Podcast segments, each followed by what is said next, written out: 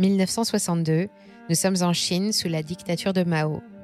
Depuis quatre ans, le peuple chinois tente de survivre à la plus grande famine que l'humanité ait jamais traversée. Le système agricole déstabilisé par le grand bond économique du pays, associé à des conditions climatiques extrêmes, a condamné près de 45 millions de Chinois à la mort. 1985, en Éthiopie cette fois, deux crises majeures, l'une au nord, l'autre au sud, affament les habitants du pays et provoquent une vague d'émotions dans le monde entier. Malgré cela, 400 000 Éthiopiens perdent la vie faute de nourriture. Plus récemment, en 2011, 260 000 Somaliens ont succombé à une nouvelle vague de pénuries alimentaires. Vingt ans plus tôt, la Somalie pleurait déjà un demi-million de ses habitants, terrassés par la faim. Depuis l'aube de l'humanité, les famines ont régulièrement ponctué notre histoire, et elles se sont souvent montrées plus meurtrières que les guerres. Le monde n'a retenu que les plus importantes, celles que l'on enseigne dans les livres d'histoire. Et en Europe, on les imagine faire partie du passé. Il est vrai qu'il faut remonter à la Deuxième Guerre mondiale pour retrouver leurs dernières traces sur le continent. On dit qu'elles ne touchent que des terres lointaines, des pays aux climats tropicaux ou désertiques, souvent en voie de développement, parfois même en crise ou en guerre. Alors nous pensons que cela ne pourra jamais nous arriver. Mais comment pouvons-nous en être aussi sûrs? En 2022, près d'un quart du monde a faim. Et pire encore, d'après le dernier rapport des Nations Unies sur l'état mondial de la sécurité alimentaire, les famines progressent de façon alarmante et partout. Les ONG s'inquiètent des répercussions du conflit entre la Russie et l'Ukraine, mais elles ne font que s'ajouter à des dizaines d'autres causes qui pourraient, à très court terme, déclencher des épisodes de restrictions alimentaires jusqu'en Europe et aggraver les phénomènes déjà meurtriers qui frappent plusieurs pays d'Afrique, d'Amérique latine et d'Asie, déclencher de nouvelles vagues de violence ou d'émigration. Comment apparaissent ces famines et pourquoi vont-elles s'intensifier dans les années à venir? Qui vont-elles frapper? Et verrons-nous prochainement chez nous, comme nos grands-parents, des tickets de rationnement remplacer les cartes bancaires aux caisses de nos magasins.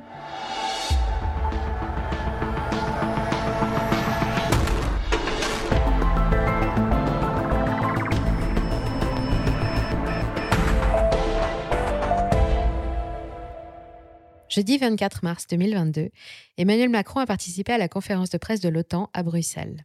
À cette occasion, il s'est inquiété des répercussions de la guerre en Ukraine sur la situation alimentaire mondiale, à l'heure où de nombreux pays éprouvent déjà des difficultés de plus en plus récurrentes pour accéder à la nourriture.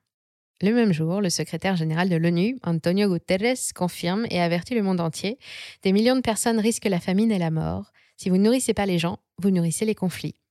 Les famines ne sont pas seulement des phénomènes historiques, et elles sont en réalité désespérément fréquentes et toujours d'actualité.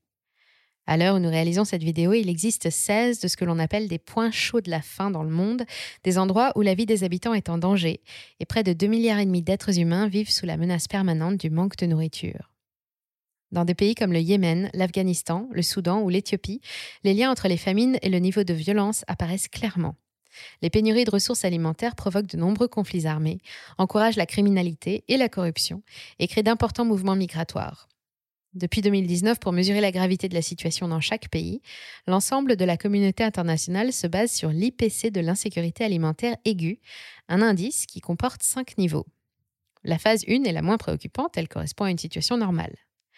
Dans la phase 2, dite de stress, les ménages comblent leurs besoins alimentaires de base mais doivent renoncer au superflu.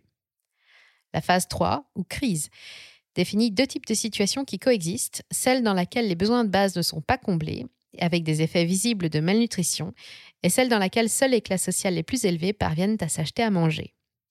En phase 4, il y a urgence.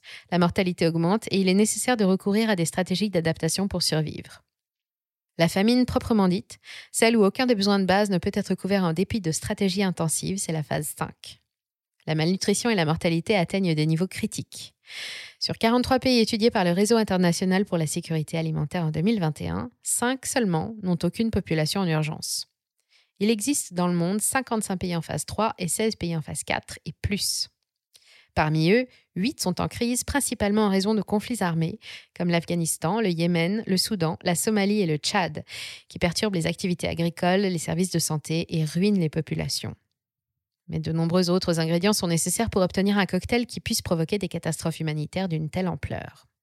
La faim, en 2022, ne semble concerner que la partie du monde située sous une diagonale virtuelle, qui part du nord du Mexique, passe par le détroit de Gibraltar et finit à la pointe nord de la Chine, que l'on appelle la diagonale de la faim. La plupart de ces famines sont provoquées par des catastrophes naturelles ou des phénomènes météorologiques intenses, fréquents sous les tropiques, ou par les sécheresses et la chaleur torride des climats arides. Mais l'Europe ou les États-Unis ne sont pas à l'abri. La plupart des épisodes de disette qui ont marqué l'Europe ont eux aussi été causés par des événements climatiques comme le gel, les sécheresses, ou au contraire les pluies diluviennes, généralement synonymes de catastrophes humanitaires et agricoles.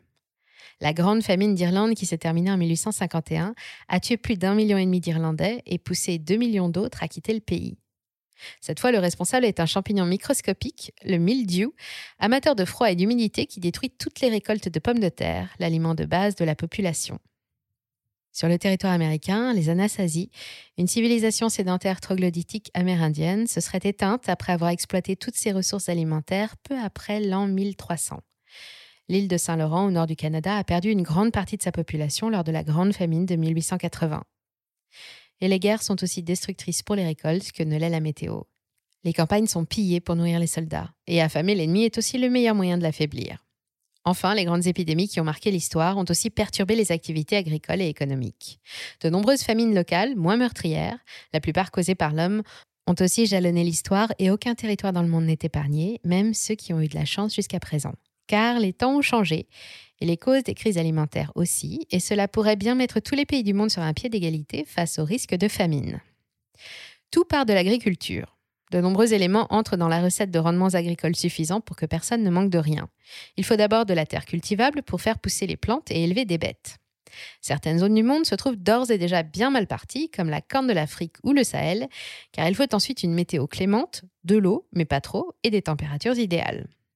Mais le temps devient de plus en plus imprévisible. Et voici l'une des premières causes qui va contribuer au phénomène de mondialisation des famines, le changement climatique.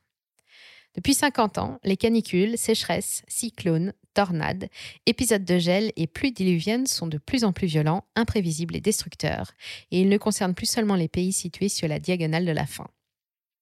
Ils perturbent les cycles agricoles partout dans le monde, même en France. La vague de gel de 2021 a été qualifiée de plus grande catastrophique agronomique du XXIe siècle par notre ministre de l'Agriculture. Elle a causé la perte de 80% des récoltes dans les vignobles du sud-ouest et aussi touché les céréaliers et les maraîchers. Et en ce début d'année 2022, c'est la sécheresse qui nous guette, avec un déficit moyen en eau sur le territoire de 18% comparé à l'année dernière, avec des disparités selon les régions jusqu'à 60% dans l'Indre par exemple. Le stress hydrique pourrait conduire les préfets à ordonner des restrictions d'eau de l'ordre de 50%, y compris pour les activités agricoles. Toute l'Europe est concernée, chaque année. Nos étés sont de plus en plus chauds et secs et les températures battent des records. Avec un petit 48,8 degrés enregistré l'année dernière en Sicile, 2021 aura été l'été le plus chaud jamais enregistré sur le continent. Outre-Atlantique, aux États-Unis et au Canada, les conditions de production agricole sont aussi bouleversées par le changement climatique et par un autre phénomène particulièrement inquiétant, la mort des sols.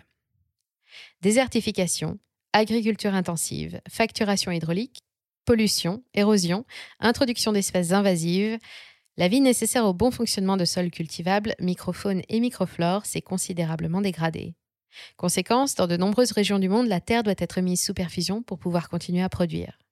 Selon l'Observatoire de l'ONU, 75% des terres cultivables du monde sont détériorées, et ce pourcentage devrait atteindre 90% d'ici à 30 ans. Nos activités agricoles stérilisent petit à petit les sols surexploités, qu'il faut alors enrichir avec des engrais. Pour pousser, nous l'avons vu, une plante a besoin d'eau et de lumière, mais aussi d'azote pour sa croissance, de potassium pour le développement des fruits et de phosphore pour la formation de fleurs et de racines. Trois composants fondamentaux que l'on retrouve dans les engrais en proportion variable. L'obtention à l'échelle industrielle des deux premiers ne pose pas de difficulté en termes de quantité disponible, mais les ressources en phosphore, elles, ne sont pas inépuisables. Les engrais phosphatés utilisés dans les grandes cultures sont produits à partir de phosphore contenu dans un minéral, la roche phosphatée.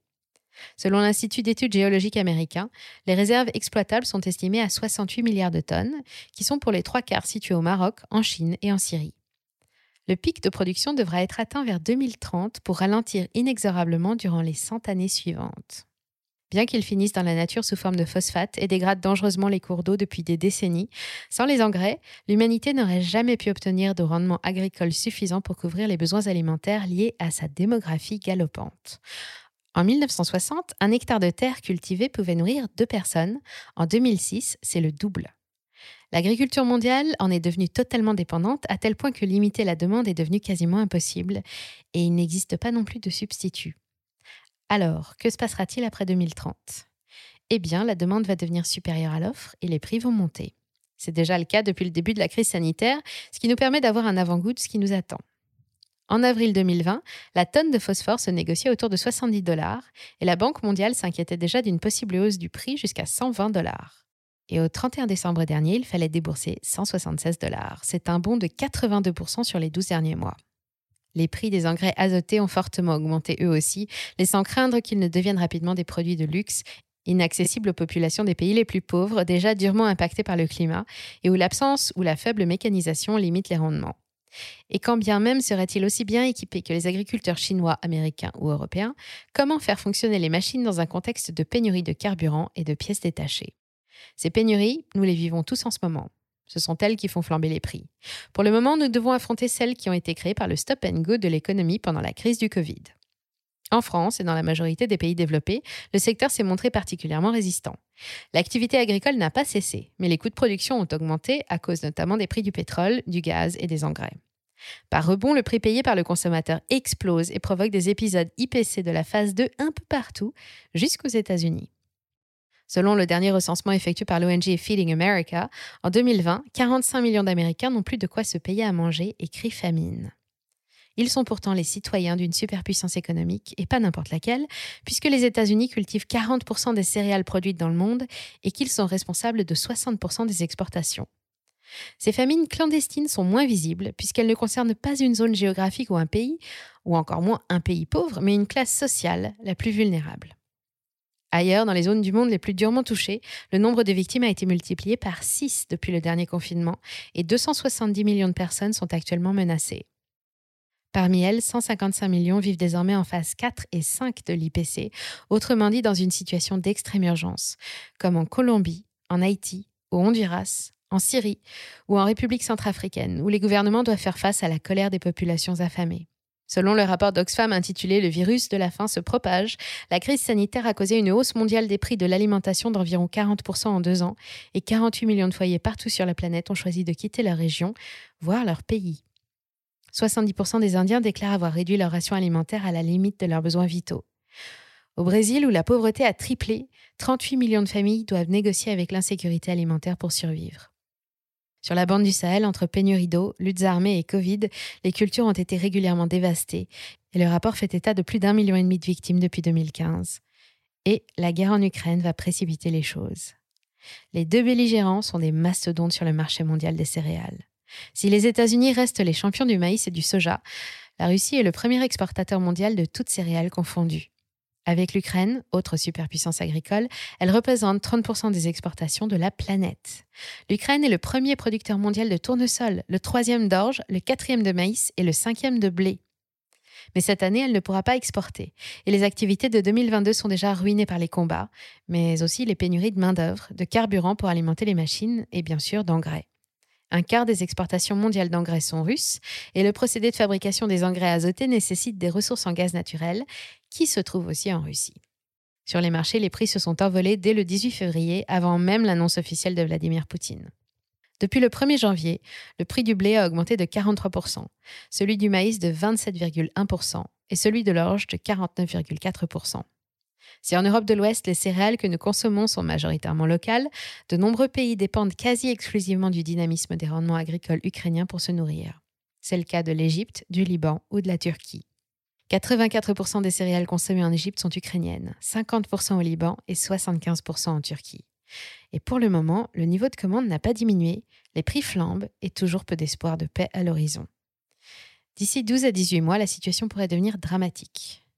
À ce stade, prenons une bonne respiration et récapitulons. Loin d'avoir disparu, les phénomènes de famine sont toujours là. Ils sont devenus plus intenses sous la diagonale de la faim et ils ont fait leur apparition au-dessus, sous une forme plus complexe et en lien direct avec la pauvreté et l'inflation.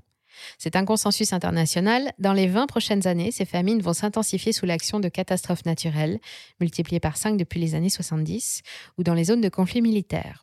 Et progressivement, avec l'épuisement des ressources en eau, les phénomènes d'érosion des champs dus à l'absence de végétation protectrice et la lente dégradation des sols, les Australiens les moins riches, mais aussi les Allemands, les Autrichiens, les Américains, les Canadiens ou les Français, doivent aussi s'attendre à rencontrer l'insécurité alimentaire jusque sur leur terre.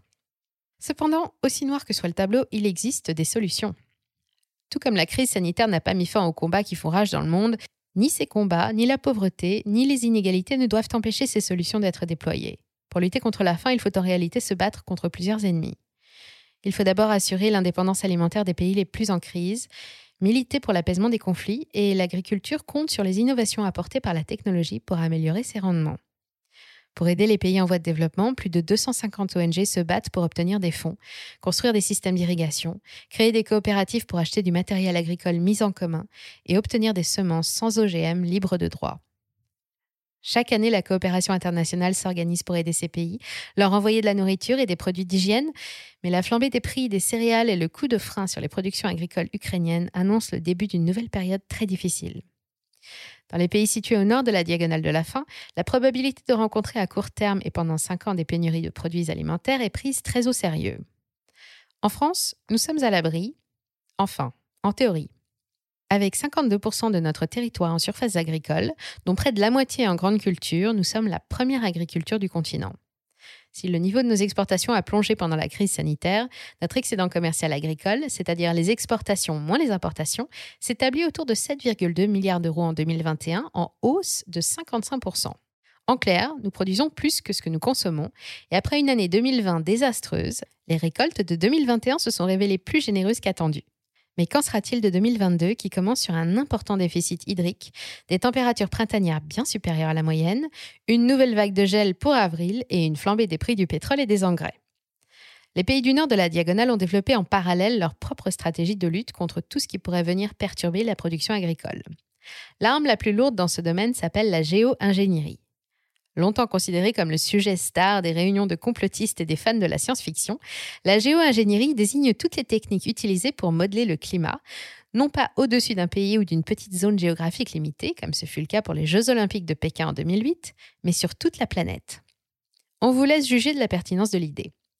Si le problème de la météo a sa solution, il n'en est pas de même pour l'eau. Le cycle de l'eau rencontre déjà de nombreuses perturbations.